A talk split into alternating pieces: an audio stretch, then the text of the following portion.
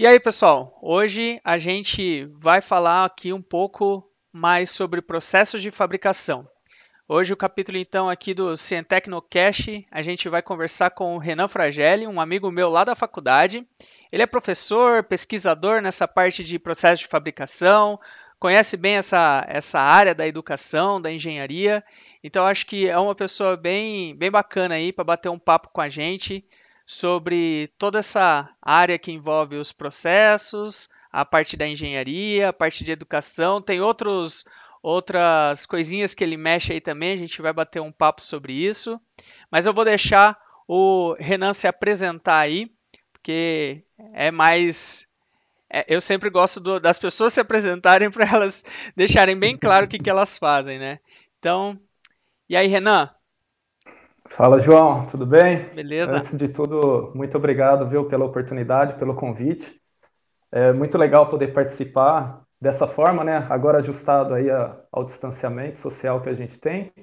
Mas é muito legal poder participar do Sem Tecno. Eu lembro quando você comentava comigo sobre isso na graduação, né? Como você disse, a gente é, estudou junto aqui. Então é muito legal ver que você está realmente fazendo isso acontecer, né? Sempre foi, foi parte do seu perfil aí.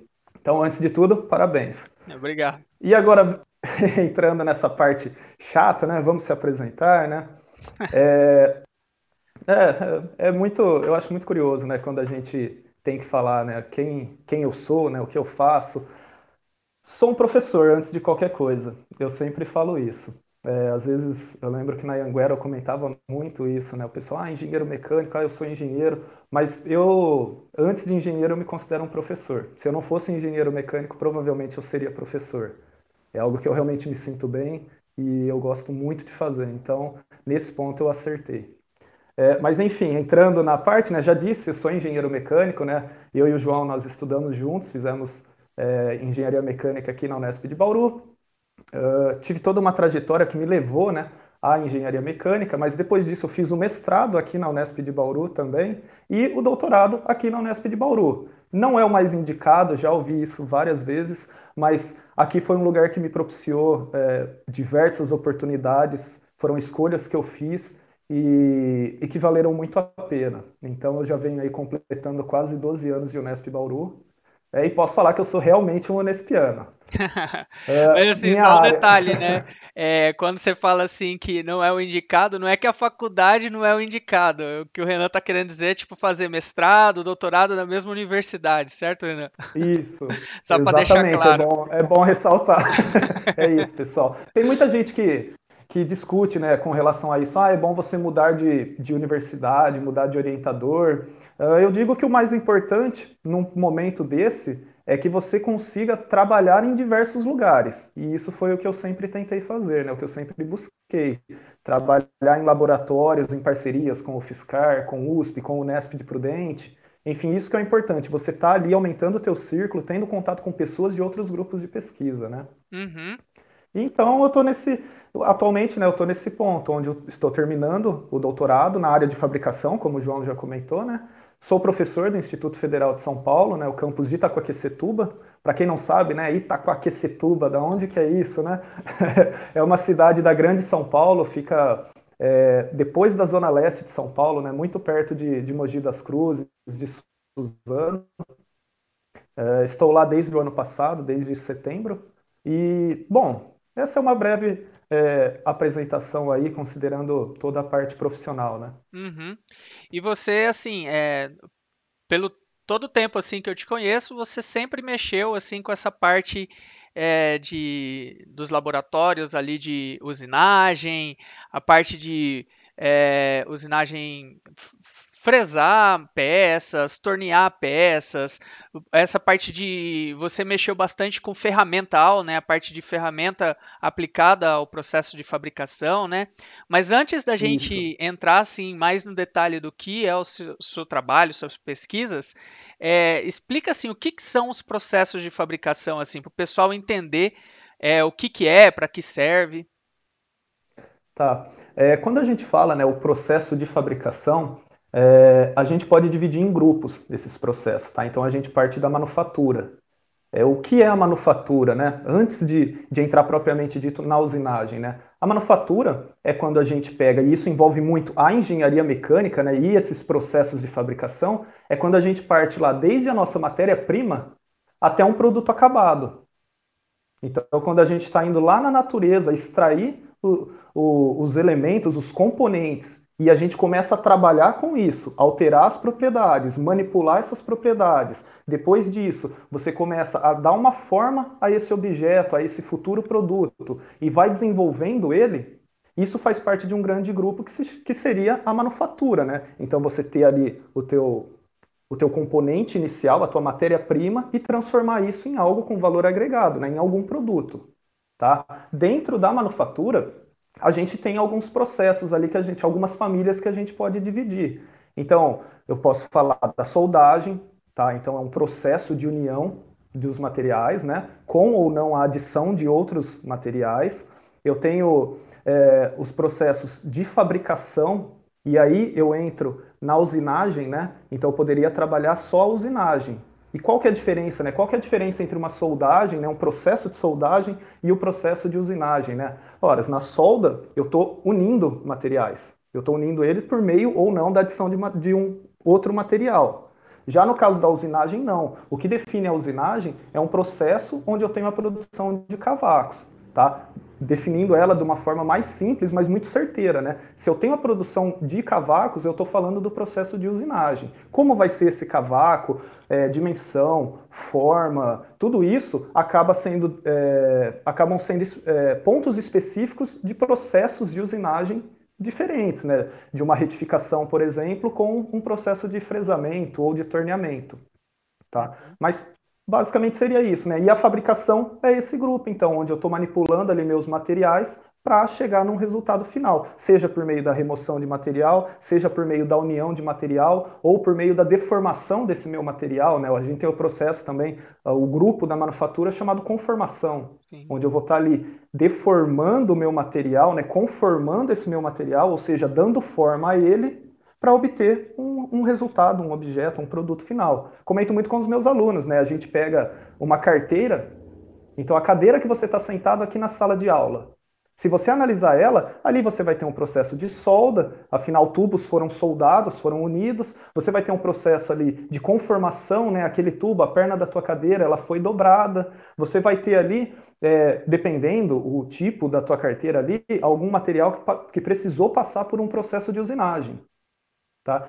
E se você falar, ah, mas ali não tem nada, né? Eu lembro que eu tinha um professor, isso época de Senai, e que ele comentava, né? Ele falava assim, olha, fazia mecânica e ele é um defensor nato da mecânica, e ele falava, né? Ele falava, olha, tudo o que vocês pegarem, tudo o que vocês observarem que não for da natureza, em algum momento ou passou por, por um processo mecânico ali de produção, ou precisou de algum elemento de algum dispositivo, algum maquinário que foi produzido por meio da mecânica, por meio dos processos de fabricação, né? Então, a nossa vida está integrada a isso, né? A gente não consegue escapar da mecânica de uma forma ou de outra. Sim, é, é assim, esses exemplos que você deu deixa bem evidente o quanto que é, tudo isso tá no nosso dia a dia, né? E às vezes a gente não se dá conta. Porque, tipo, a, a, a, no caso da engenharia mecânica, ela se divide em grandes áreas, assim, tipo, tem a área do projeto, tem a área dos fluidotérmicos, tem a área dos processos de fabricação. E quando você pega um objeto bem simples, por mais simples que ele seja, que nem você falou da cadeira, né, da carteira da, da sala de aula, o tanto de processo que não teve, né? Porque ali às vezes você vai ter injeção é. de plástico, você vai ter o projeto, você vai ter a conformação, né? Então, assim, é, é muita coisa do nosso dia a dia que às vezes a gente não se dá conta. Sim, exatamente, né? Você pega o tampo de madeira da tua mesa, né? E aí você fala, ah, é madeira, mas como que aquilo foi cortado? É. Se ele passou por um processo, uma serra ali precisou. De que qual, qual que era esse material da serra? Como que ela foi produzida, né? Qual que era o equipamento em que ela estava presa? Sim. Então, é, é, muito fácil a gente chegar em algum dispositivo, ou melhor, chegar na mecânica com qualquer exemplo aí que a gente tenha no dia a dia, né? De material, de produto, de equipamento. Sim. E, e assim, pelo, pelo jeito que você fala, né, dá, dá, assim, fica bem evidente o quanto você gosta é, dessa área, né? E o que te levou então a, a falar assim, não, eu quero eu quero seguir mesmo essa área, isso que é, essa linha de, da, da engenharia que eu quero seguir para minha vida? Certo. É, é até uma questão muito difícil, né? Porque imagina a gente lá, quando nós entramos na faculdade, né? Como que a gente vai saber é, o que a gente quer fazer para o resto da vida? Não que isso seja uma obrigação, né? Mas muitas vezes a gente se questiona isso, né? O pessoal que está assistindo e que está no processo ali de escolha, né? Qual curso eu vou prestar no vestibular? Ou o pessoal que já está num curso de graduação, mas ainda não sabe bem qual área vai seguir, né? Afinal, todos os cursos aí eles oferecem diversos caminhos. É, o que me levou à mecânica? Eu sou neto de um ferramenteiro, é, mas não foi isso que me levou, né? Meu avô ele acabou falecendo quando eu era criança, mas eu sempre soube disso, eu sempre estive ali, eu lembro da minha infância numa oficina mecânica dele, tá? O que me levou mesmo foi quando eu, na oitava série, decidi prestar uma prova do Senai de São Carlos para ver como que eu ia me sair. Prestei por prestar, não estava nos planos fazer o Senai. E passei, passei muito bem. E aí, como eu tinha é, me saído bem na prova, fui aprovado, eu lembro que isso era 2000 e... 2007. Não, 2007 não, 2004. E aí eu pensei, né? Acho que eu vou fazer uma semana de Senai. E vou ver, se eu gostar, eu continuo. Eu teria que fazer o colégio normal de manhã e o Senai à tarde. Se eu não gostar, eu paro na primeira semana porque dá tempo de outro aluno da lista de espera entrar na minha vaga. E fui. Na primeira semana eu já tinha certeza que era aquilo que eu queria. Legal. Legal. E aí foram dois anos né, no Senai fazendo a mecânica de usinagem e foi realmente muito legal, é, João. Assim, foi algo, foi uma oportunidade que surgiu que realmente me trouxe até aqui. Uhum. Isso quando eu tinha 13 anos prestando uma prova, entrei lá sem saber o que, que era usinagem, eu fui fazer o curso de mecânica de usinagem, não sabia o que era um torno, não sabia o que era usinagem, eu sabia que no final eu ia construir um caminhãozinho, o caminhão betoneira, né, que é o famoso caminhão de Senai. É, esse aí eu já, eu já vi lá, lá, lá na, na rap. É, né?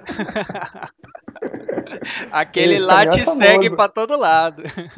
Ah, aquele lá, adoro ele. Hum. E aí eu fiz então esses dois anos de usinagem, terminei o segundo colegial, me formei em mecânico de usinagem, e aí no terceiro colegial, né, ao mesmo tempo, eu fiz a ferramentaria de corte, dobra e repuxo. Então aí me formei, é, depois disso fui para o cursinho, mas já sabendo, eu quero ou engenharia de produção mecânica ou engenharia mecânica. Uhum. Legal. Então foi, foi, foi esse o caminho, essa trajetória aí. E, e assim, você fez iniciação científica, né? É, é, você fez alguns projetos na faculdade, tudo voltado nessa área. E aí você fez o mestrado. Seu mestrado foi uma continuidade da sua iniciação científica.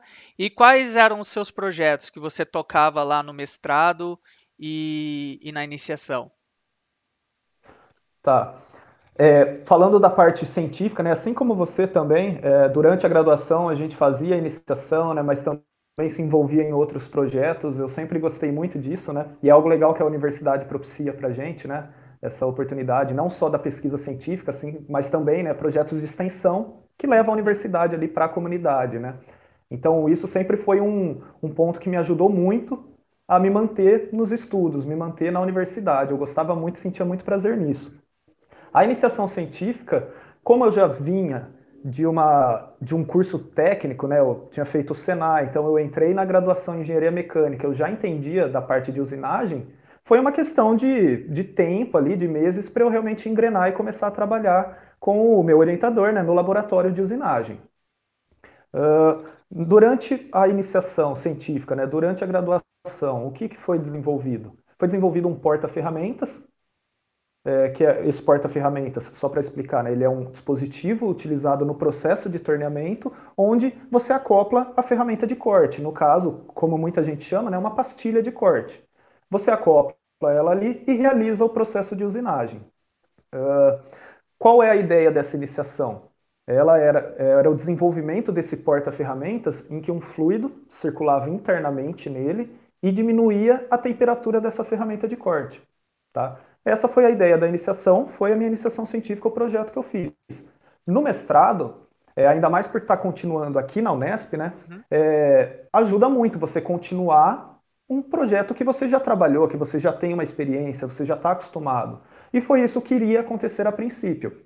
Comecei o meu mestrado, desenvolvimento de um porta-ferramentas refrigerado internamente. E eu e meu orientador, a gente ia discutindo, ia conversando, e um dia ele chegou para mim, isso eu já tinha passado de um ano é, do mestrado, né? E ele falou, Renan, você já ouviu falar de nanofluidos? A gente podia tentar circular um nanofluido internamente. Até então a gente não, a gente circulava um fluido normal, né? Aham. É, o que, que é um nanofluido? Só para explicar, né? Você tem um fluido, água. Um nanofluido é você pegar essa água e jogar nanopartículas dentro dela e garantir uma mistura homogênea. Tá? Então é mais ou menos como se você pegasse a água e colocasse açúcar lá e misturasse bem. Lógico, o açúcar vai se diluir ali na água, né? Mas no caso as nanopartículas não, elas vão estar ali todas espalhadas. Então isso é um nanofluido. Beleza. Fui pesquisar, até então, na graduação eu não tive contato nenhum, não lembro se você chegou a ter em algum projeto, Não. mas eu não tive contato com nanotecnologia. Não. E fui atrás, comecei a estudar e é um tema que empolga muito. Era um tema novo e eu já sentia falta disso, de algo novo ali para motivar né, nos estudos. E aí comecei a estudar e vi, poxa, legal, é promissor essa questão da utilização de nanofluidos. Vamos começar a utilizar eles. E aí bagunçou todo o projeto. Porque é, aí bagunçou tudo, e já tinha passado de um ano, né? Bagunçou num bom sentido, foi muito legal. Mas o que aconteceu? Eu passei a estudar os nanofluidos e fazer uma simulação da aplicação desse nanofluido circulando internamente num porta-ferramentas. Pô, que legal. Então aí eu é, foi, sabe, aconteceu de uma forma bem legal, assim, foi, foi uma época muito boa de estudos e de motivação para para aprender coisas novas. Então aí foi desenvolvido um dispositivo ali que simulava esse porta-ferramentas, já não era mais ele, onde eu circulava diversos nanofluidos e comparava qual que é melhor, qual que eu estou conseguindo extrair mais calor dessa suposta ferramenta. Uhum. E aí a gente foi fazendo essas análises, né? O meu mestrado foi basicamente nesse sentido, né? Nesse, esse, foi esse o caminho que ele seguiu. É, e interessante você falar de, das nanopartículas, né? Que é uma, uma área, a parte de nanotecnologia, ela envolve é, diversas áreas, né? Não só a engenharia, mas envolve muito a física, envolve química, Sim. é, biologia, e sim, tem várias áreas que trabalham com nanotecnologia, né? E assim, é de forma bem, bem sucinta, né? O que você, como você define aí a, a nanotecnologia, né, para quem está tá ouvindo? E, e qual é a importância dela na sua visão hoje em dia, né? Assim, qual que você, como você vê ela sendo aplicada hoje e futuramente? Porque é uma ciência que ainda não é muita gente que trabalha, mas a gente já vê que é, existem aplicações que a gente nem conhecia. Por exemplo, eu só fui conhecer sobre nanopartícula quando eu vi sobre o seu trabalho. Então, é muito ainda oculto assim para a maioria das pessoas. Sim. É, é, realmente, é, ela é oculta, né? Porque não faz parte de grande parte é, dos, dos currículos aí dos cursos, né? Por Uhum, exemplo, numa engenharia mecânica, em cinco anos que nós passamos estudando, a gente praticamente não teve contato, né? Nos livros de ciência dos materiais, ali, se a gente procurasse, a gente até encontraria alguma coisa, mas não uma disciplina, ou pelo menos uma parte de alguma disciplina ali focando nisso, né? O que uhum, seria a nanotecnologia, né? Como que eu defino isso, né? Tem, antes de entrar na, na escala nano, né? A tecnologia, ela é como se fosse um encontro da ciência, na verdade ela é isso, né? Ela é o encontro da ciência com a engenharia. Então, a ciência ali estudando, observando, identificando fenômenos e a engenharia aplicando ela. Isso é a tecnologia. O engenheiro, né, o pessoal que está assistindo e tem a intenção de seguir a engenharia, você vai estar apto a desenvolver produtos, a desenvolver novas tecnologias. E essa tecnologia vem da onde? Justamente da ciência. E você identificar efeitos, potencialidades de materiais, potencialidades de, de aplicações e tornar isso real e É, entregar isso para a você sociedade, você tá? converter a, aquela visão que você tem, observar a natureza, né, observar os fenômenos e conseguir converter aquilo ali de uma maneira que você consiga manipular, né, assim, é, analiticamente, é, e aplicar aquilo ali de uma maneira que é, dê um retorno positivo para a sociedade, né, mais ou menos nessa Exatamente. linha aí. É, e é, é muito legal isso que você falou desse dar o retorno para a sociedade, porque isso é algo que eu pego no pé dos meus alunos. Agora não, né? Mas quando eu estava dando aula na engenharia aqui em Bauru, eu falava isso para eles. Vocês têm noção do que é ser engenheiro? Da responsabilidade? É você realmente ter a capacidade de conseguir pegar algo e oferecer para a sociedade, dar um retorno para a sociedade como algo positivo. Sim. Né? E é muito legal, eu adoro isso. É. Eu acho fascinante, né? Legal. O, todo o potencial que tem essa profissão, né? Não só essa, diversas outras, Sim. mas a gente, como engenheiro, tem que cumprir com esse papel, né? Então, não importa o que você está fazendo, mas se você parar para analisar, de uma forma ou de outra, você vai estar entregando algo para a sociedade. Sim, com e certeza. é, um, é, um, é uma bela de uma motivação, né? Aham. Olha, eu vou falando e vou, Vai, vou vai, vai embora. falando aí, cara. Fica à vontade. Sobre a nanotecnologia, né? Para a gente falar dela, é, a gente precisa entender o que é nano. Né? Como que eu defino nano? Como que eu vou explicar para minha avó o que é nanotecnologia? Qual que é essa escala, né? Quando, quando se trata de algo nano, a gente está falando de algo muito pequeno, mas muito pequeno mesmo. A gente está caindo numa escala ali atômica, tá? É, exemplos práticos aí para simplificar e facilitar o entendimento. É, um fio de cabelo. Um fio de cabelo médio aí, ele vai ter 80 mil nanômetros. 80 mil nanômetros de diâmetro, em média, tá? As nanopartículas que eu trabalho no meu nanofluido, elas têm 13 nanômetros de diâmetro. Nossa. Então, aí dá para entender um pouquinho de quão reduzido é essa escala, né? E a, potencial, a potencialidade dela vem onde, né? Como a gente está trabalhando numa escala tão reduzida, né? E isso demanda toda uma evolução de tecnologias que tornem possível trabalhar numa, numa escala tão reduzida, né? Para você conseguir manipular materiais.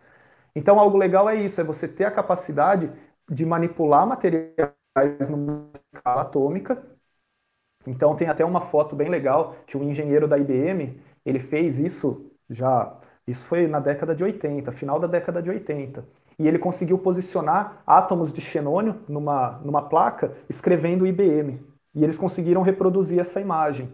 Então, ali foi, foi um marco porque mostrava: olha, a gente está conseguindo manipular materiais nessa escala. Essa imagem conseguindo... aí é famosa. é famosa, né? E foi é. um marco. É dentre outros marcos que tem, mas é, essa daí foi, foi um dos, dos pontos legais aí, dos pontos chaves, tá? Então a nanotecnologia ela vem, ela parte disso, né? De você conseguir manipular materiais numa escala extremamente reduzida ou trabalhar com materiais numa escala muito reduzida, onde você tem diversas vantagens e desvantagens. Também é muito importante falar isso. Uhum. É, qual o potencial dela? É gigantesco é enorme. A partir do momento em que a gente consegue trabalhar nessa escala, a gente consegue alterar propriedades a nosso favor. Então, é, os você que está tão acostumado a trabalhar com materiais, com ligas especiais, com, com estruturas que envolvem uma responsabilidade gigantesca, né? A partir do momento em que você consegue manipular esses materiais que você trabalha, que já são bons, mas você consegue melhorar eles mais ainda, isso se torna, é, isso é um benefício, é algo que está indo para a sociedade. Você consegue alterar ali propriedades que vão é, reduzir é, a massa né, dos materiais que você utiliza ali, é, a massa do avião, por exemplo. Então aí tem todo o impacto né, em consumo de combustível, dimensões, economia.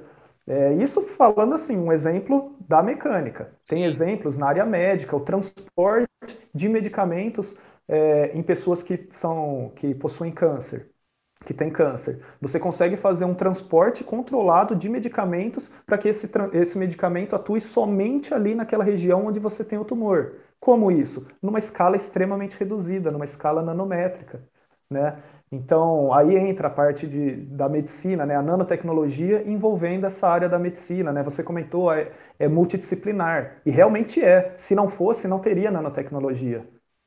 Porque você precisa de várias cabeças de diversas áreas trabalhando em conjunto para conseguir desenvolver e trabalhar e solucionar problemas numa, num, num, conceito aí tão reduzido né, da escala, onde você vai precisar de um físico que entende de diversos equipamentos e consegue interpretar ali os dados que ele recebe, você vai precisar de um engenheiro mecânico que sabe qual que é a necessidade dele no desenvolvimento de uma aeronave, ou você vai precisar de um médico que entende como que aquela doença está é, agindo e vai precisar de um biólogo para entender como que aquele medicamento vai estar tá atuando numa célula. É, então é assim, tem que conversar. Tem uma frase né, que fala, eu não vou lembrar a frase exatamente, mas era o diretor de um, de um dos maiores centros é, de pesquisa em nanotecnologia da HP, e ele falou que ele não precisava de pessoas extremamente boas. Ele precisava de pessoas extremamente boas e capazes de se comunicar com pessoas de áreas totalmente diferentes.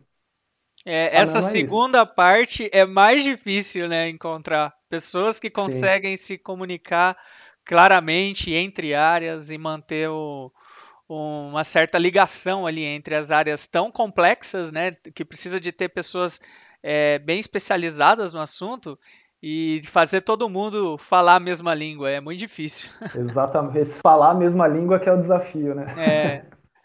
Muito bom. E assim, é, você vê hoje assim a nanotecnologia como uma possível aplicação para quem vai estudar? Tipo, por exemplo, eu estou querendo começar a engenharia hoje. É, será que eu já consigo, nos meus primeiros anos, já começar a trabalhar com essa área me, e me especializando nessa área? Porque, assim, a gente já viu é, é, que tem bastante aplicação e tem bastante coisa a ser desenvolvida ainda. Mas hoje, assim, você vê um certa, uma certa restrição ainda para se trabalhar com isso para quem está começando agora? Uh, eu não diria uma restrição mas não vai ser algo muito fácil de encontrar. Laboratórios trabalhando exclusivamente com isso. Não exista? Não. Aqui em Bauru mesmo nós temos um na Unesp. E eu fui descobrir isso no mestrado. É, então, existem as possibilidades sim, tem muita pesquisa envolvendo nanotecnologia, então basta uma pesquisa, você começar a procurar por pesquisadores da área que você vai encontrar. É, eu diria que o desafio talvez seja você encontrar um professor para te orientar, né? Isso considerando o aluno ali que está entrando na graduação, é você encontrar, por exemplo, é, num departamento aí de engenharia mecânica, algum professor que esteja trabalhando exclusivamente com isso. E aí entra a questão da multidisciplinaridade, né? Então tá, aqui não tem? Vamos procurar algum professor, porque eu sei que ali na, na Faculdade de Ciências aqui da Unesp tem um professor que trabalha com isso. Vamos começar a fazer um trabalho em conjunto? Pronto. E aí você começa, e aí você começa a viver nesse mundo né, da nanotecnologia. É, você então, tem que correr atrás, né? Tentar fazer as é, coisas conversarem, né? Exato. É diferente de quando eu cheguei aqui já tinha um laboratório de usinagem, que é uma área da mecânica consolidada. Uhum. A nanotecnologia é uma área nova. Então, por exemplo, aqui na mecânica a gente não tem um laboratório de nanotecnologia. A gente passou a ter professores ali que começam a trabalhar, a desenvolver alguma pesquisa nessa área, né? É um começo. E aos poucos ela vai ganhando espaço. Uhum. Legal. Então seria isso. É, isso é, é, é um, é um conselho mesmo, né? Quando, se você tem interesse por isso, né? Se, se quem estiver assistindo, né? É, vai ter que procurar, né? Vai ter que buscar e não só nanotecnologia, qualquer outra área que tenha interesse em pesquisar, é, vai, vão, vão existir lugares. A diferença é, você vai atrás desses lugares ou não? Uhum. É, é, é, é tem que ter aquela motivação, né, para você correr atrás. Se, se é uma coisa que você gosta, né, tem que ter a motivação de, de correr atrás. E ainda falando nessa, nessa linha de, é, de ciências novas, no caso, por exemplo, da nanotecnologia, né, a gente vê uma necessidade é, dos professores, né, você falou aí dos professores, é, a gente vê uma necessidade de uma atualização dos professores, os professores estarem sempre se adaptando a, a essas coisas novas, a essas inovações, que nem agora a gente está vendo muita gente se adaptar ao home office, se adaptar Sim. às videoconferências. E assim, foi uma dificuldade que gerou uma necessidade e essa necessidade gerou um desenvolvimento, né? Então, a gente vê sempre que a dificuldade gera um desenvolvimento. E, e, e nesse, nesse cenário, é, quando as coisas se acomodam muito, né, a, você é, é, mais difícil sair dessa inércia e conseguir desenvolver coisas novas, né?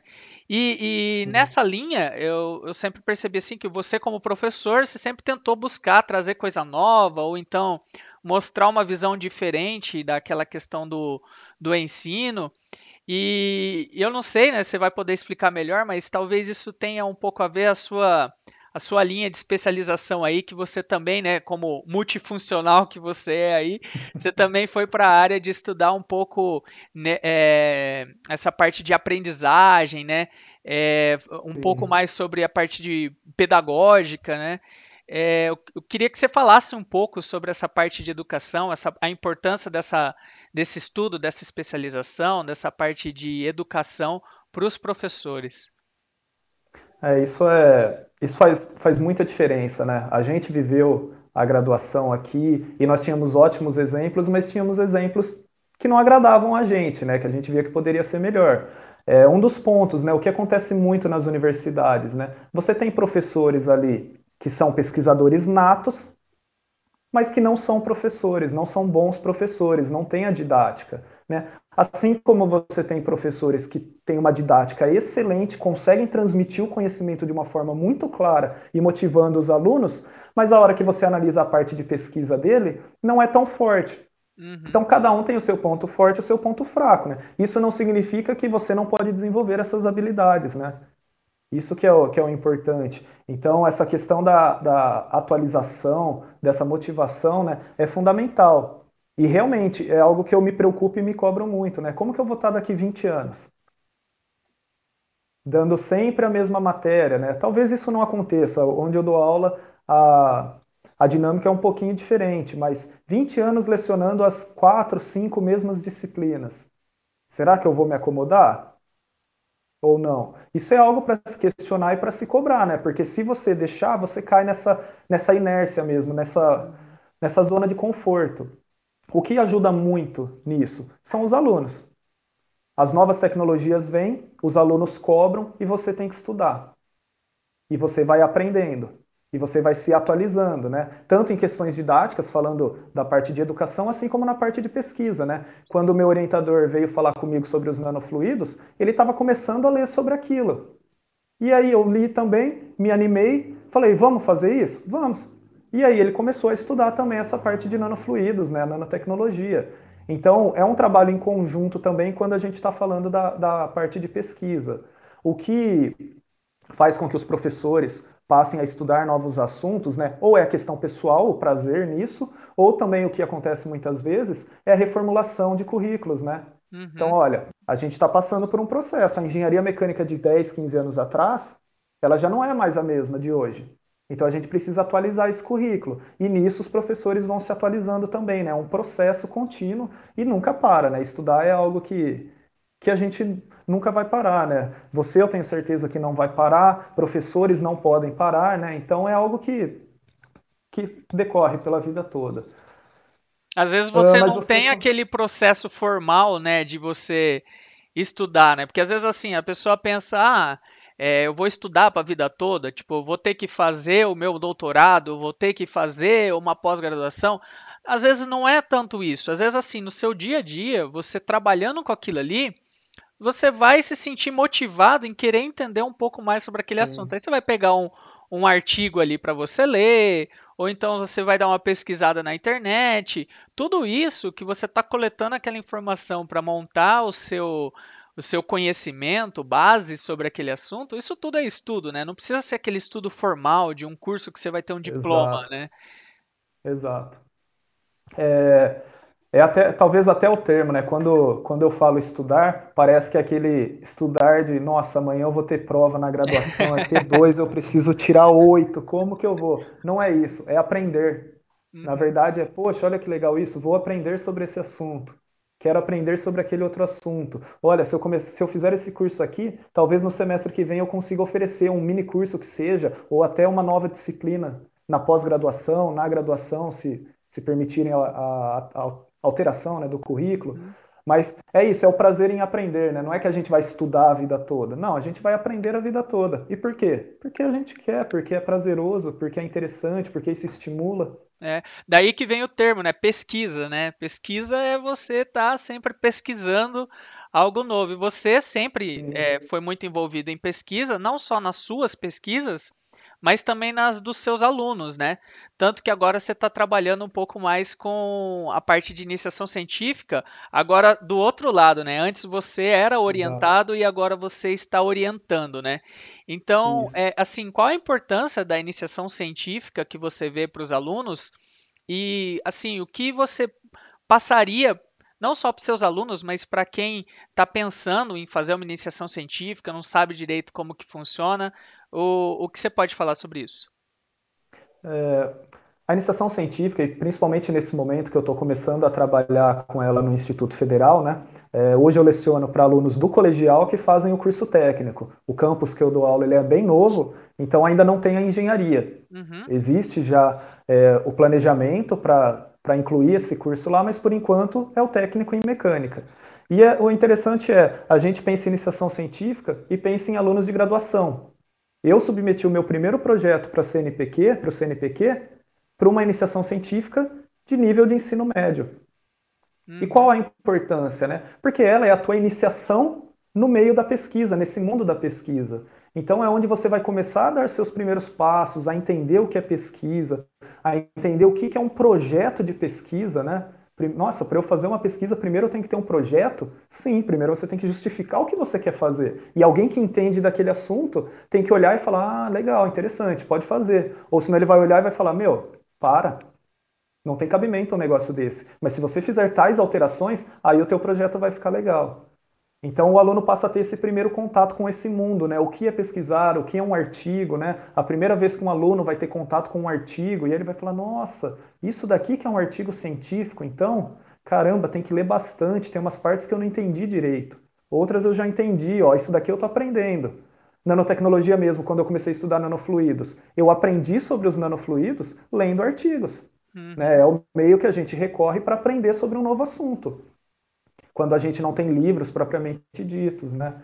É, então a iniciação ela é fundamental no processo de graduação é, para o aluno que tem esse tino mais para a área de pesquisa, que gosta de estudar e que gosta de pesquisar e que mesmo que não saiba, mas ah, talvez eu faria uma pós-graduação, não sei, mas eu gosto disso, eu gosto de desenvolver algo, de criar um projeto junto com o orientador e desenvolver algo, pesquisar, entender o que está acontecendo, entender os efeitos ali é, é muito bom, é uma oportunidade de amadurecimento muito grande, né, para o aluno que faz a iniciação científica.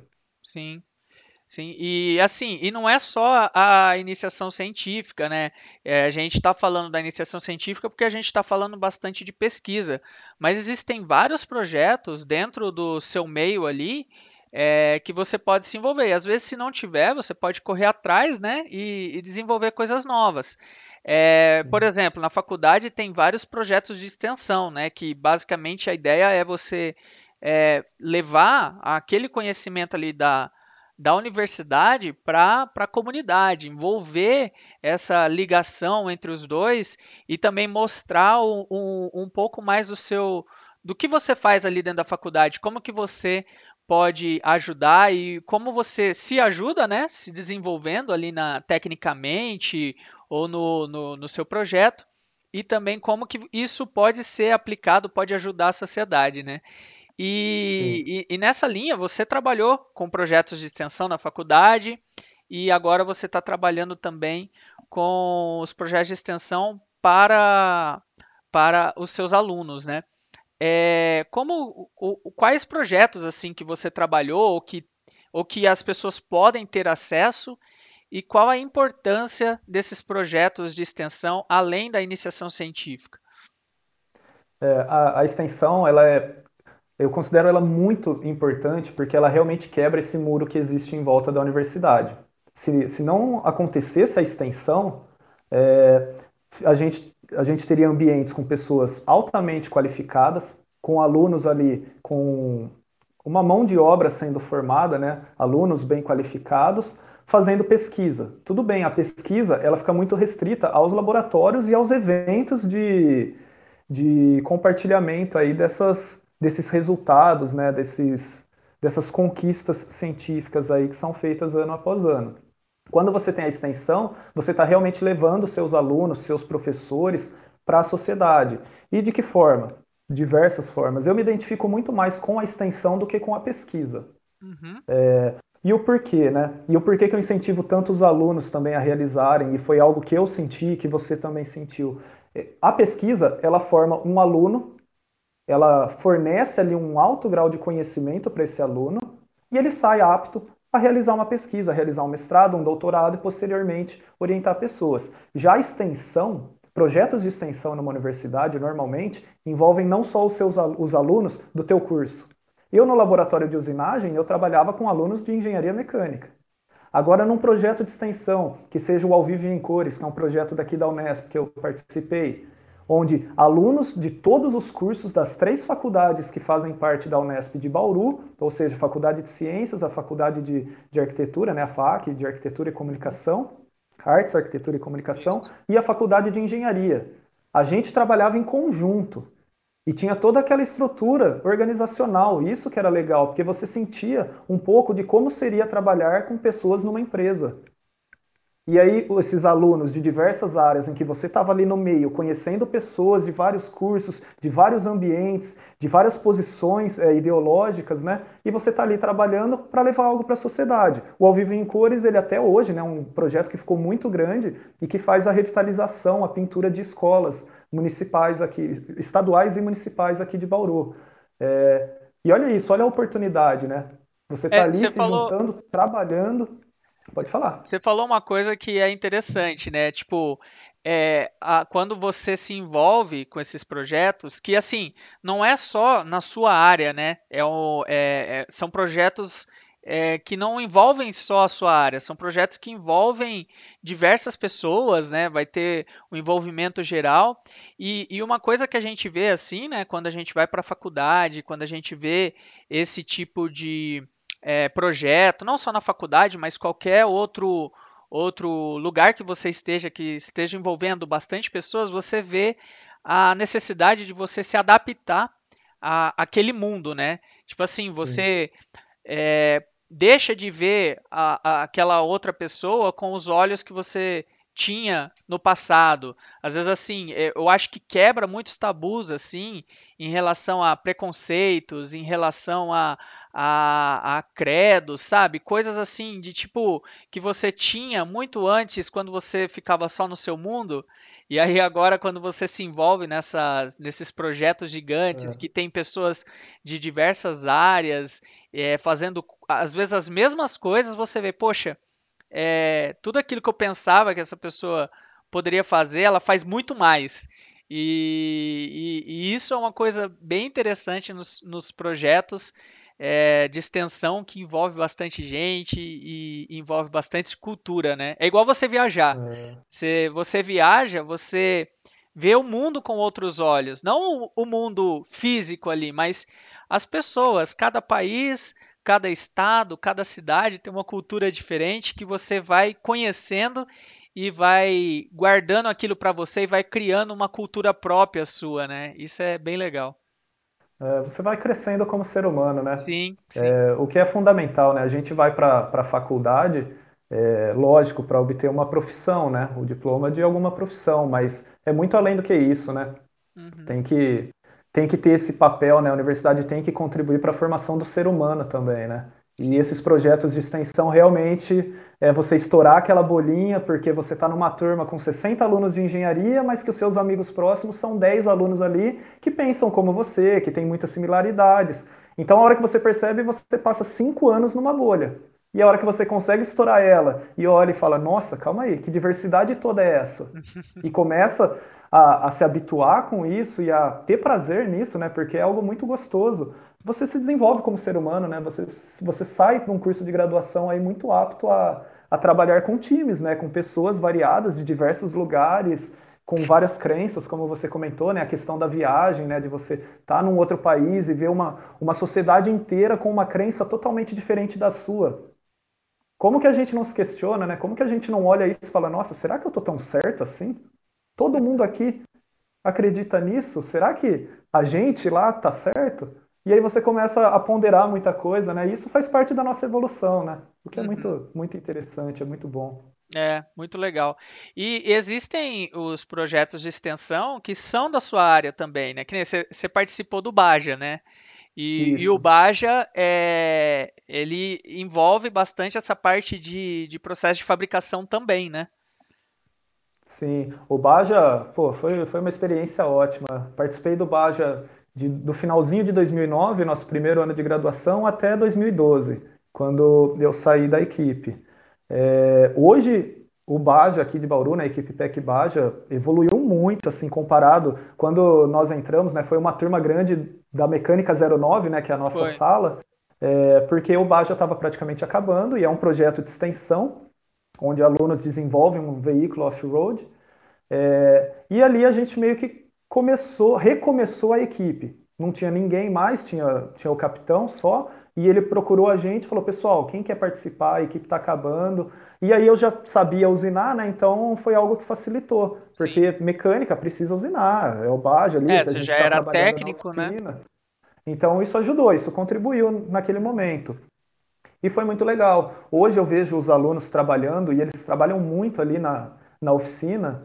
É, eu fico muito surpreso, assim, eles realmente, eu chego de manhãzinha, eles estão lá, eu vou embora à noite, eles estão lá, o pessoal não para. E a estrutura deles, algum tempo atrás eu fui na oficina deles e o capitão começou a me apresentar, eles estão hoje trabalhando como se fosse uma empresa. Nossa, a estrutura que, legal, que eles né? conseguiram né? criar é realmente assim, uma empresa e tem é, não só alunos de mecânica, né? Está muito integrado, então tem vários alunos de, de. Como que é o curso aqui? Uh, pessoal de comunicação ah, tem de também, né? comunicação, né? isso. É, e aí tem então pessoas de diversas faculdades trabalhando ali integrado, não são só alunos de mecânica. Uhum. E isso é super interessante. Eu vejo eles saindo, assim, quando eles se formarem, eles realmente vão estar muito preparados para o mercado de trabalho e fazendo um projeto muito bom. Sim, é, eu, eu, acompanho é, o, as equipes né, de Baja, Aerodesign, assim, é, nas redes sociais e também nas competições, né? E a gente vê o quanto a, as equipes têm evoluído é, ano a ano com relação a isso, estruturar uma, uma equipe num, com uma característica de empresa e multidisciplinar. Assim, tem gente de tudo quanto é curso, é, cada um tem uma função e isso é bem legal, assim, é, você vê uma diferença da época que a gente estudou, né, que parecia que era uma bolha um pouco mais fechada, ainda tinha uma certa abertura, mas era bem menos do que tem hoje, né? O pessoal é, foi e, se adaptando. E essa bolha, né, ela vai sendo estourada conforme o pessoal vai se organizando, né? Então, Sim. a partir do momento que você começa a ter essa organização, você percebe e tem condições de, de analisar ali e falar, olha, a gente precisa de uma pessoa de comunicação. Não dá para deixar um engenheiro mecânico aqui. Uhum. E você comentou do aero, né? Então tem tanto o Baja, tem o aero, né, onde vocês desenvolvem ali é, protótipos, poderia falar protótipo de uma Pode, aeronave? Só não fala aviãozinho. Não, isso eu não vou falar. E tem o pessoal do Fórmula também. Não lembro se quando se o Fórmula surgiu antes da gente se formar ou depois. Surgiu antes, surgiu antes. Surgiu antes. Uhum. É, e eles estão aqui, né? Também estão trabalhando, desenvolvendo o carro deles. Então, são várias oportunidades aí dos, dos alunos é, se desenvolverem, seja numa área de pesquisa ou seja numa área de, de projetos ali, desenvolvimento, né? Que nem o Bajo, a Aero, Sim. Fórmula, ou em projetos onde você vai estar realmente lidando ali com a sociedade, com alunos de diversos cursos, né? É, a universidade ela oferece oportunidades aí das mais diversas, né? Sim. Por isso que eu gosto tanto desse ambiente. E nesse, nesse, nessa linha né, de processo de fabricação, o pessoal que está querendo trabalhar com é, é, processo de fabricação, seja no Baja, seja num projeto de extensão, né? Tem alguma dica aí, questão de ah, material, é, procura esse material para você estudar, ou então, sei lá, é, tenta ver um curso desse tipo, onde as pessoas podem procurar essa informação, quem quer seguir essa linha? Olha, é, tem as opções do trabalho dentro da universidade mesmo, e aí você acaba recaindo numa iniciação científica. Não tem como. Então, ah, eu tenho interesse é, nessa parte de fabricação. Dentro da universidade, ali, o que a gente vai ter seria isso, a iniciação científica nessa área, ou aprender ali na prática, no dia a dia, com outros alunos que já sabem vão estar te passando, numa oficina do Aero, numa oficina do Baja ou do Fórmula, por exemplo, tá? O que eu indicaria? Poxa, eu gosto dessa área, é uma área que eu quero seguir. Existem colégios técnicos aí para a gente realizar cursos, né? E cursos muito bons. Eu comentei, né? Eu fiz Senai, isso no colegial, mas hoje eu poderia ir no Senai e procurar algum curso de usinagem. Poxa, eu quero esse semestre, eu vou focar nos processos de fresamento. Semestre que vem, torneamento. Depois, soldagem. Então tem cursos, é, eu lembro que alguma, alguns alunos da nossa turma faziam cursos lá no Senai, até curso de mecânica automotiva, né? É, então é, tem uns é mais cursos bem isso. legais no Senai e você tipo não depende de estar na faculdade para fazer isso, entendeu? Você consegue fazer é, não precisa nem ser maior de idade, né? Você consegue fazer os cursos é, é, não só no Senai, mas existem outros cursos técnicos aí que te dão assim um embasamento teórico muito bom, né? Exatamente. O teórico e o prático, né? O prático. É, e, que... é muito mais forte, às vezes, o prático nesses cursos do que na própria faculdade. Sim, né? Até porque é, esses cursos eles focam em, em formar o técnico, né? A Sim. pessoa que vai estar habilitada ali a operar as máquinas. Então ele vai ter a teoria, e mas também vai ter muita, uma carga horária muito grande de prática. Sim. E se você, por exemplo, no meu caso, né? Eu segui essa área de fabricação usinagem. Eu, como que eu vou ensinar usinagem se eu não sei sobre o que eu estou falando, né? Como que eu vou estar tá falando sobre um processo ali de torneamento? Tudo bem, se eu pegar para estudar, eu consigo dar aula. Se eu pegar um livro ali, ler bem, eu consigo. Mas a partir do momento que eu tenho a prática e que eu tenho uma visão realmente de como é esse processo e até dos problemas que eu tenho ali no dia a dia, a aula fica muito mais rica, né? É, fica você dinâmico, passar... né? Exato. Você, você consegue passar aquela mensagem de que você realmente sabe do que você está falando, você tem experiência sobre aquilo. A gente vai ter, no, no caso de quem segue a docência, né? É, a gente vai ter pleno conhecimento, plena prática sobre todos os assuntos que que for lecionar? Não, isso não vai acontecer. Mas se você já tiver um conhecimento prático em algumas áreas ali, pô, ali é uma área que você consegue realmente é, atingir ali, superar as expectativas dos alunos, né? Você consegue enriquecer muito o nível da aula. Sim, com então é certeza. é importante. E aí já cai naquele assunto que você comentou, né? Essa questão do professor estar tá se atualizando, ou do profissional, não necessariamente o professor, né? Mas está se atualizando. Hoje fala muito sobre é, manufatura aditiva, então Sim. começou ali com impressão 3D de materiais poliméricos, né? Hoje a gente já tem materiais metálicos sendo impressos. É, hoje então... já tem, é, tem tecnologia, é, inclusive assim, por exemplo, na aeronáutica está começando a se utilizar mais a parte de impressora 3D com, é, com metais para inicialmente para suportes que tenham um carregamento mais baixo, que tem assim um nível de criticidade menor, porque ainda está em desenvolvimento a parte de tecnologia do material para entender assim as, as suas, a variabilidade do, das suas propriedades e tal, mas já existe, é, é um processo que está sendo desenvolvido, é mais uma linha do, dos processos de fabricação que está sendo pesquisado, né? Sim.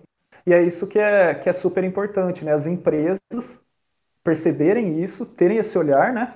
E aí passar a investir, porque nesse momento não é um momento em que você vai ter economia. É um momento em que você está investindo, você está gastando dinheiro para desenvolver essa tecnologia até conseguir tornar ela viável economicamente. Né? Num caso de uma impressão metálica, olha a vantagem: você consegue imprimir uma peça ali metálica, muito próxima da geometria final dela, de uma vez só. E depois disso, você vai ter ali um processo de usinagem, de acabamento, dependendo das partes, mas olha o tanto de material que você deixou de ter que usinar, que você deixou de ter que gerar cavaco, por exemplo. Hum. Né? Você eliminou um processo enorme ali que estaria no meio de toda a cadeia produtiva. Então, é, é, muito interessante. Aí vem esse ponto, né? Tornar essa tecnologia economicamente viável. Como que isso é feito? Investimento. É investimento em pesquisa, não tem outra forma. Pesquisa e desenvolvimento aí é, é a, a, linha. E tudo isso é, depende muito é, da educação, né? Você tem que ter um, uma estrutura organizacional é, com uma educação assim de base bem feita para você seguir assim um, um, caminho que vai chegar realmente é, num resultado, né?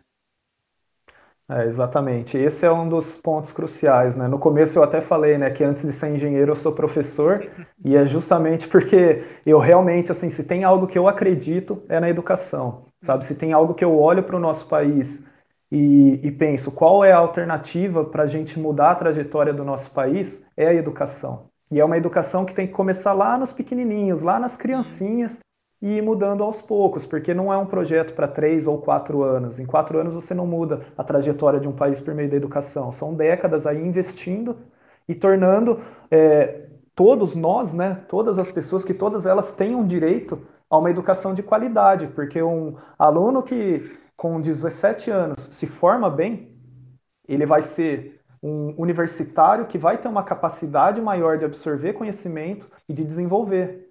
E aí, consequentemente, a gente tem um profissional, depois que ele se formou, muito melhor formado, com uma capacidade muito maior, né? Não falando de números, né? Falar que o Brasil forma trocentos mil engenheiros, isso não importa. O que importa é qual é a qualidade dessa mão de obra. Uhum. E estou falando engenheiro porque nós somos engenheiros aqui, a gente está discutindo sobre isso, mas esse tema é amplo para qualquer profissão, Sim. né? O que vai propiciar o desenvolvimento do nosso país, assim como de qualquer outro, é a educação, é você ter pessoas com um nível alto de escolaridade, né?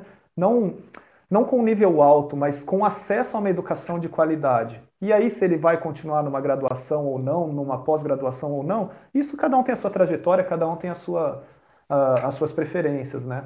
Sim, assim, Mas... eu, eu, sempre tive assim uma opinião é, que não adianta você investir na faculdade se você não, se você não investe na, na educação básica, né? A criança, Sim. ela tem que ter acesso às coisas, às tecnologias, ao ensinamento, a, a assim, a, a, parte educacional de qualidade quando ela é criança, porque a criança é um cientista, ela é curiosa, ela a capacidade dela assim observar e conseguir fazer um raciocínio lógico ali que às vezes a gente pega um problema ali que é simples, a gente fica batendo a cabeça. A criança olha e fala, ah, é isso. Porque a gente é. fica dando um monte de volta que a gente já tá com a cabeça viciada para resolver um determinado problema, né? Agora a criança já é, tem um raciocínio direto, assim, e ela é observadora. Então, se você investe nesse, nessa linha, assim, da, da educação básica, acho que tem mais resultado. E, e, e, ainda, é, aproveitando esse assunto, né, já que você já está falando sobre isso, é, que, quais são os pontos aí que você vê assim, pontos a melhorar na, na questão da educação brasileira? É, só antes de responder isso, foi muito legal que você falou sobre a criança, porque a criança ela é esse cientista, cientista natural ali, questionando, observando, perguntando, não aceita a resposta e pergunta e questiona. Por que, que ela deixa de ser assim, né? Uhum. Imagina se todas as crianças tivessem acesso a um ambiente que estimulasse isso. Sim. Né? Que fornecesse ferramentas para ela. E não estou nem falando de, desses colégios é, atuais em que turmas extremamente reduzidas, com didáticas totalmente novas, né, inovadoras, que são super interessantes. Mas muitas vezes o que falta é o mínimo, né? Hum. E aí essa criança, esse pequeno cientista, ele vai se apagando, ele vai se apagando, se apagando, e aí não tem estímulo, né? Então é duro quando você vê uma pessoa ali que, por mais que tenha vontade, ela não teve acesso a isso, né? Sim. É porque isso acaba implicando aí em consequências em toda a sociedade, né? Muito do que a gente vê, se a gente buscar a fundo, é, a resposta está na educação ou na falta de acesso à educação, né? Uhum. O, com relação à sua pergunta, nossa, são muitas as coisas. É, tem toda a questão de você fornecer uma educação de qualidade para os alunos. É, isso é, é o discurso né, que a gente vê. É, os alunos não têm acesso a uma educação de qualidade. Né? E como que a gente pode melhorar isso? Né? Qual seria o caminho? Será que a gente não tem dinheiro para isso? Esse dinheiro é mal investido? Qual seria o problema, né? Eu acho que a gente poderia até elencar vários problemas aí. Mas como uma solução, o que eu penso é parar com isso de, de quatro em quatro anos muda tudo. Esse é um dos problemas. Eu acho que a educação deveria ser blindada. Pessoas extremamente competentes e blindada até no sentido de quanto de verba que vai para a educação, quanto de crescimento a gente planeja para investimento em educação, porque a gente precisa disso, de investimento em educação. Quando você investe em educação, você está investindo em materiais de maior qualidade, você está investindo, né, você está gerando ali ambientes de estudo, ambientes de ensino, do processo ensino-aprendizagem melhores, ou seja, você está favorecendo ali o aluno e, consequentemente, você está favorecendo o professor. Então, você ter essa questão, melhores materiais, melhores ambientes, né, infraestrutura. Às vezes a gente fala, ah, infraestrutura, aqui em Bauru está assim, mas quantos exemplos a gente não tem Brasil afora de alunos com o pé na terra tendo aula? E não são poucos os exemplos, né? Se a gente for procurar mesmo, então tem essa questão né, do, do, da infraestrutura, do incentivo aos professores, tanto salarial, financeiro, quanto estímulos e programas e processos, né, e você ofertar a possibilidade desse professor estar tá sempre melhorando, né, a formação continuada, ele nunca pode parar. A gente comentou, né, nós nunca vamos parar de aprender, O professor não pode. Mas se você começa a fornecer, ele não vai, na verdade, né? Mas se você começa a oferecer para esse professor meios eficazes, não só para constar num documento que num governo ou uma prefeitura, não importa quem está fazendo ou está oferecendo oportunidade. Não, realmente fazer algo efetivo. Vamos desenvolver esse corpo docente. Tudo isso acaba resultando num professor mais motivado, dando aula num ambiente melhor, com bons materiais, com o aluno se sentindo bem naquele ambiente escolar e aprendendo. O resultado disso é o quê? As engrenagens começam a rodar. É fácil fazer isso? Não é. Tem muita coisa para ser corrigida, né? Às vezes a gente olha e começa a observar e vê que são tantos os problemas e são tantas as coisas que a gente parece que está sempre tentando apagar o fogo só. Apaga de um lado, começa do outro, apaga do outro, acende lá na frente. Então, é, é complicado, mas eu, def eu defendo muito isso, sabe? Eu, eu levo como um parâmetro meu em todo voto, é assim, qual que é o posicionamento com relação à educação dentro do que eu acredito, né? Não estou falando que um está errado ou certo, mas dentro do que eu acredito. É isso. Então tá, quem está priorizando a educação é esse daqui? Então esse é o meu voto, porque é nisso que eu acredito que pode mudar o país. A gente não vai ter um milagre, né? A gente vem esperando milagres há décadas e milagres não acontecem, não para mudar um país inteiro. É sempre um processo, um processo contínuo, né? Tem que ser um, um processo que vamos, já que não, não fizemos direito, vamos apagar aqui e começar do zero. Vamos começar aqui e não vamos parar, né? Sim. Sim. É, às vezes dá vontade de fazer isso, né? Tirar a fita, soprar ela, colocar de novo e falar, vamos começar direito. Exatamente, é isso aí.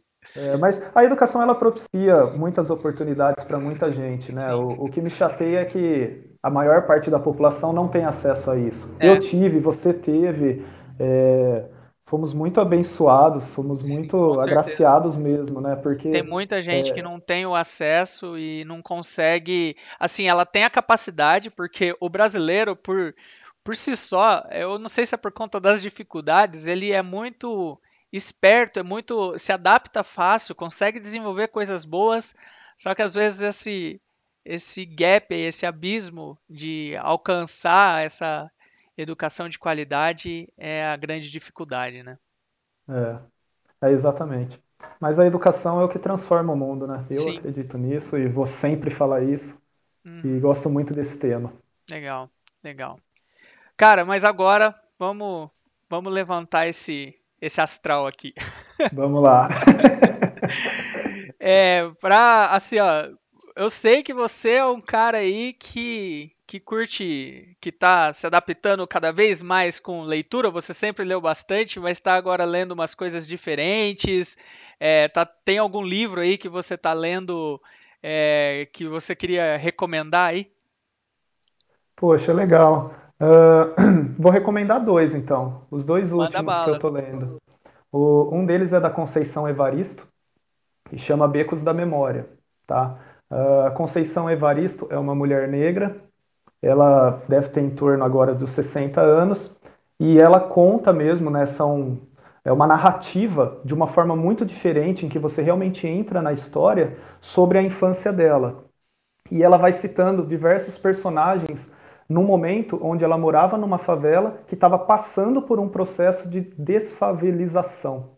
Eu nunca nem tinha escutado essa palavra, mas a favela onde ela morava, os barracos onde ela morava, estavam sendo destruídos, eles eram avisados, né, mas toda aquela comunidade dela, aos poucos, foi se perdendo. Eles iam saindo e eram levados para algum outro lugar e nunca mais se viam.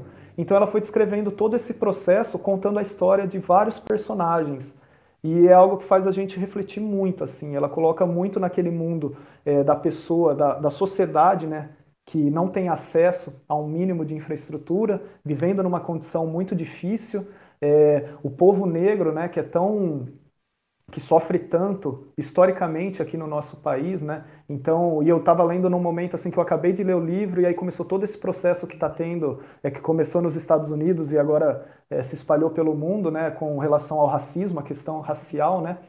É, e foi muito pertinente. Então, eu re realmente recomendo esse livro, inclusive recomendo seguirem ela no Instagram, Conceição Evaristo, porque ela participa de várias lives, ela é muito é, requisitada mesmo, ela é muito respeitada e, poxa, cada live que eu assisto dela, assim, é um aprendizado, é uma nova forma da gente pensar e enxergar as coisas. Legal. Segundo livro que eu tô lendo, que eu vou indicar, tô acabando ele quase. Se eu soubesse, até pegava ele, tá lá no quarto. Recomendações do Fragelli. Vamos lá. Chama A Lição Final. Tá? Por que a lição final? É um livro real, eu ganhei de uma prima minha, é, que também é da área da educação. E esse livro conta a história de um professor que descobriu que ele tinha uma doença e ele estava num estado terminal. E aí ele foi convidado para fazer uma, uma palestra e ele sabia que aquela ali provavelmente seria a última apresentação dele. E ele amava dar aula.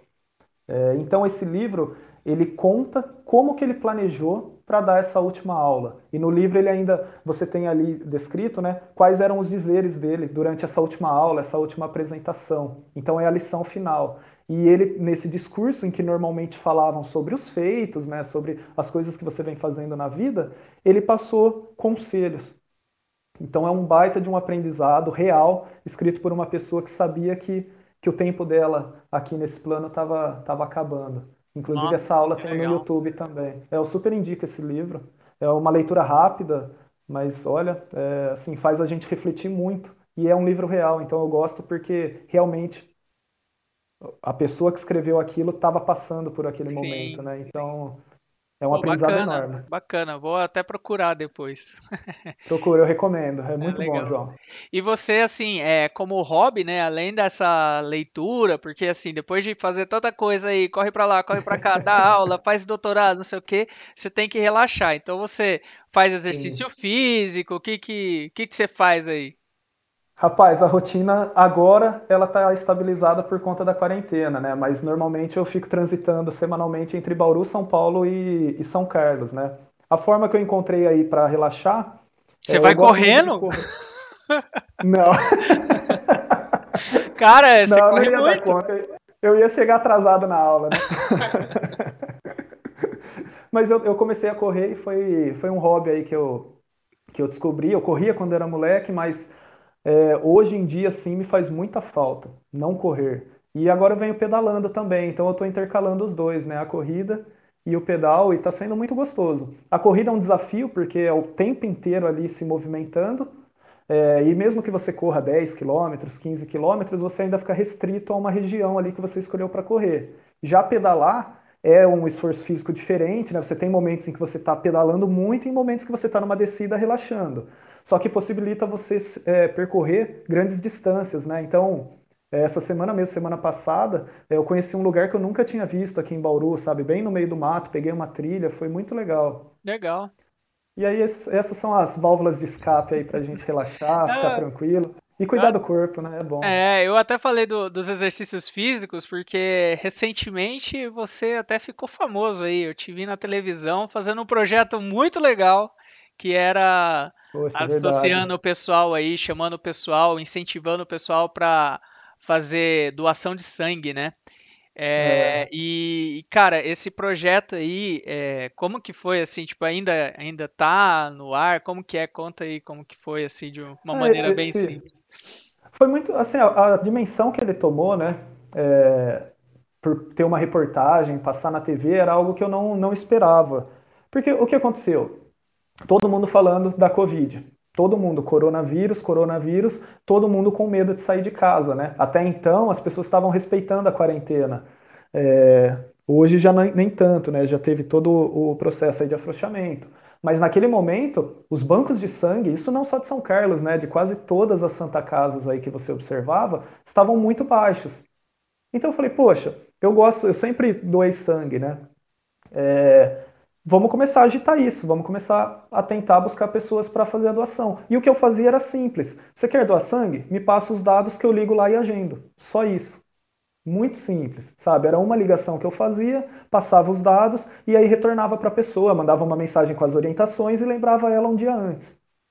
E aí foi ganhando, é, ganhando espaço, as pessoas foram compartilhando, várias pessoas começaram a mandar mensagem que queriam doar, e aí começou esse processo, né? Hoje ele diminuiu bastante. Hoje eu recebi, ontem eu recebi duas mensagens de pessoas é, para doação. É, mas no começo ali foi bem legal. Naquela semana foram quase 60 doações, né? Então. Pô, que bacana, é, né?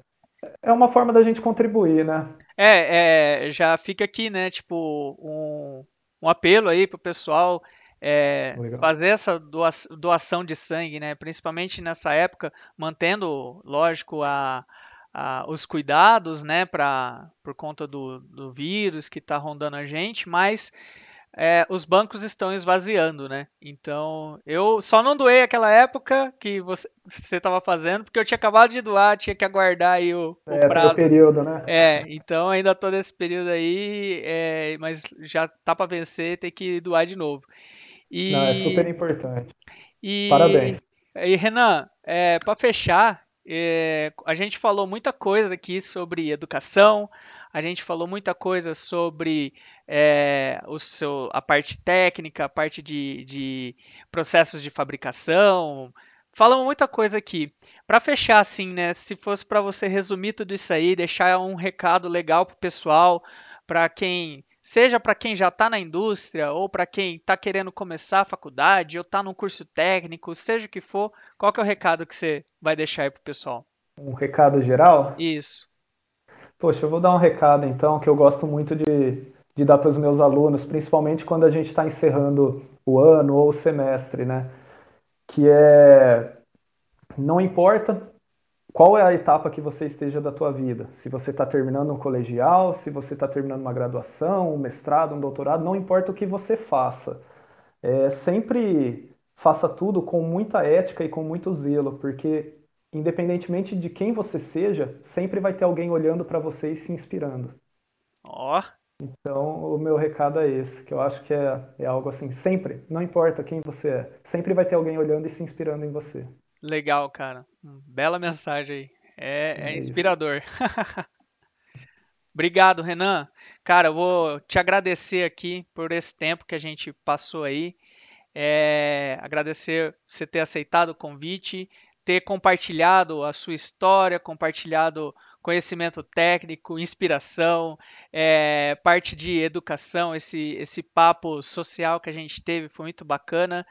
Espero que inspire bastante gente. Então, mais uma vez, obrigado por ter aceitado aí a gente ter batido esse papo.